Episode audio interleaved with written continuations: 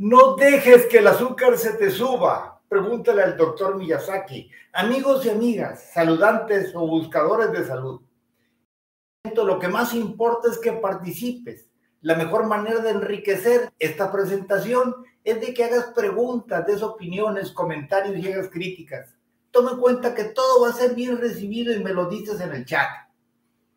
¿Es cierta la creencia que nunca tendremos azúcar alta? Miramos a nuestro alrededor, gorditos y gorditas por doquier.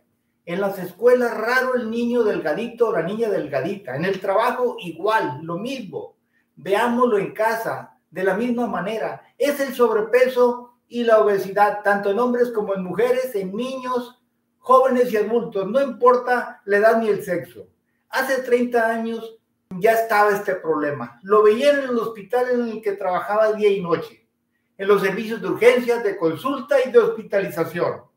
Apartando los accidentes, las intoxicaciones y las enfermedades estacionales, gastrointestinales y respiratorias, la mayoría de los casos atendidos en urgencias tenían relación con diabetes. ¿Qué decir de la consulta programada? En su mayor parte personas con diabetes. Y en cuanto a los ingresos hospitalarios, después de la atención de partos y las necesidades de cesárea, lo predominante era la descompensación metabólica de azúcar. Desde entonces me enfoqué en la atención de personas con diabetes. Mi hospital era un hospital rural que atendía en su mayor parte población campesina y trabajadores agrícolas. Cientos de personas con diabetes engrosaron mi consulta. Por su control, tenían que acudir mes a mes conmigo durante años, hasta por una década. Por ser esta mi vocación, quise brindarles lo mejor de los tratamientos que se aplicaban en el mundo. Por eso me puse a estudiar lo menos tres horas diarias, incluso sin respetar los fines de semana. Pues bien, no bastaron mis esfuerzos, ni que mes a mes acudieran a atenderse, ni que cumplieran con sus tratamientos. Muchos de ellos, hombres y mujeres, sufrieron de las complicaciones diabéticas. Unos perdieron ojos por glaucoma, cataratas o retinopatía. Otros cayeron en daño renal y luego en falla renal. Unos más tuvieron infartos cardíacos. Otros con úlceras o neuropatía diabéticas. Ahí me di cuenta que las medicinas para diabetes no controlaban el padecimiento, ni mucho menos iban a detener las complicaciones. Esa fue la razón por la que dejé de creer en los medicamentos para diabetes primero y en la insulina después, para resolver la problemática. Y razón por la cual dejé de usarlos, por lo menos de manera permanente, dejando su uso temporal para las urgencias y el hospital mas no para el enfermo crónico. En los últimos 70 años hemos incluido en nuestra dieta varios alimentos que han aumentado hasta siete veces más nuestro consumo de azúcar, sobre todo de la fructosa. Es el caso de los yogures, jugos, aguas de sabores, productos light y de las bebidas energéticas, entre otros.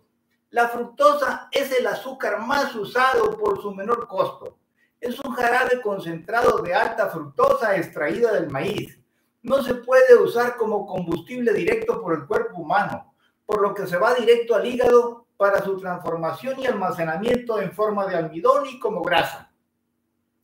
La fructosa sigue así la misma ruta metabólica del alcohol y además es generadora de ácido úrico inflamatorio, a tal punto que el nivel de ácido úrico en sangre nos va a dar la medida del consumo de fructosa. También hemos incrementado nuestro consumo de alimentos que se hacen azúcar.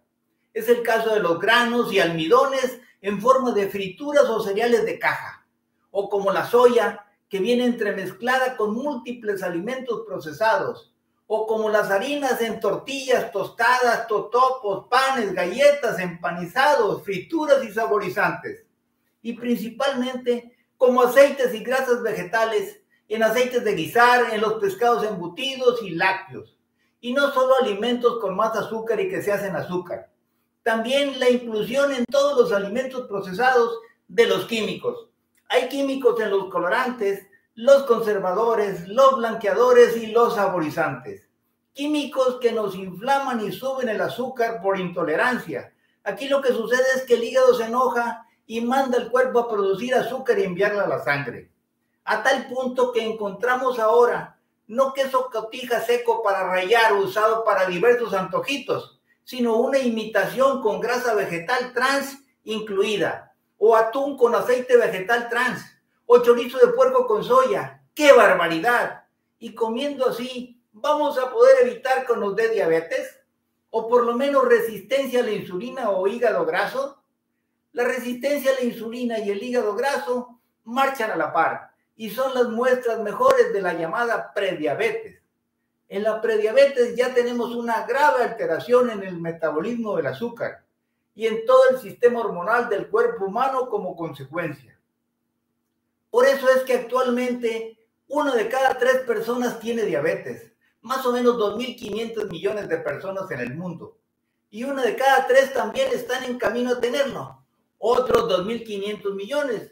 O sea que dos de cada tres personas, alrededor de 5 mil millones, tienen algún tipo de alteración metabólica del azúcar.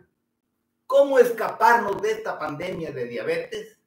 Difícilmente, muy difícilmente si no cambiamos nuestro estilo de vida, porque la diabetes no es genética, es adquirida a consecuencia de lo que comemos, cómo lo comemos y por supuesto de cuánto comemos.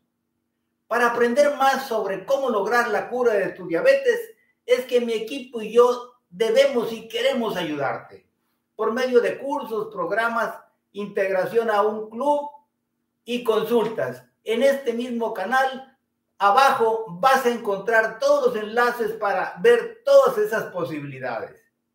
No dejes que el azúcar se te suba. Hasta pronto.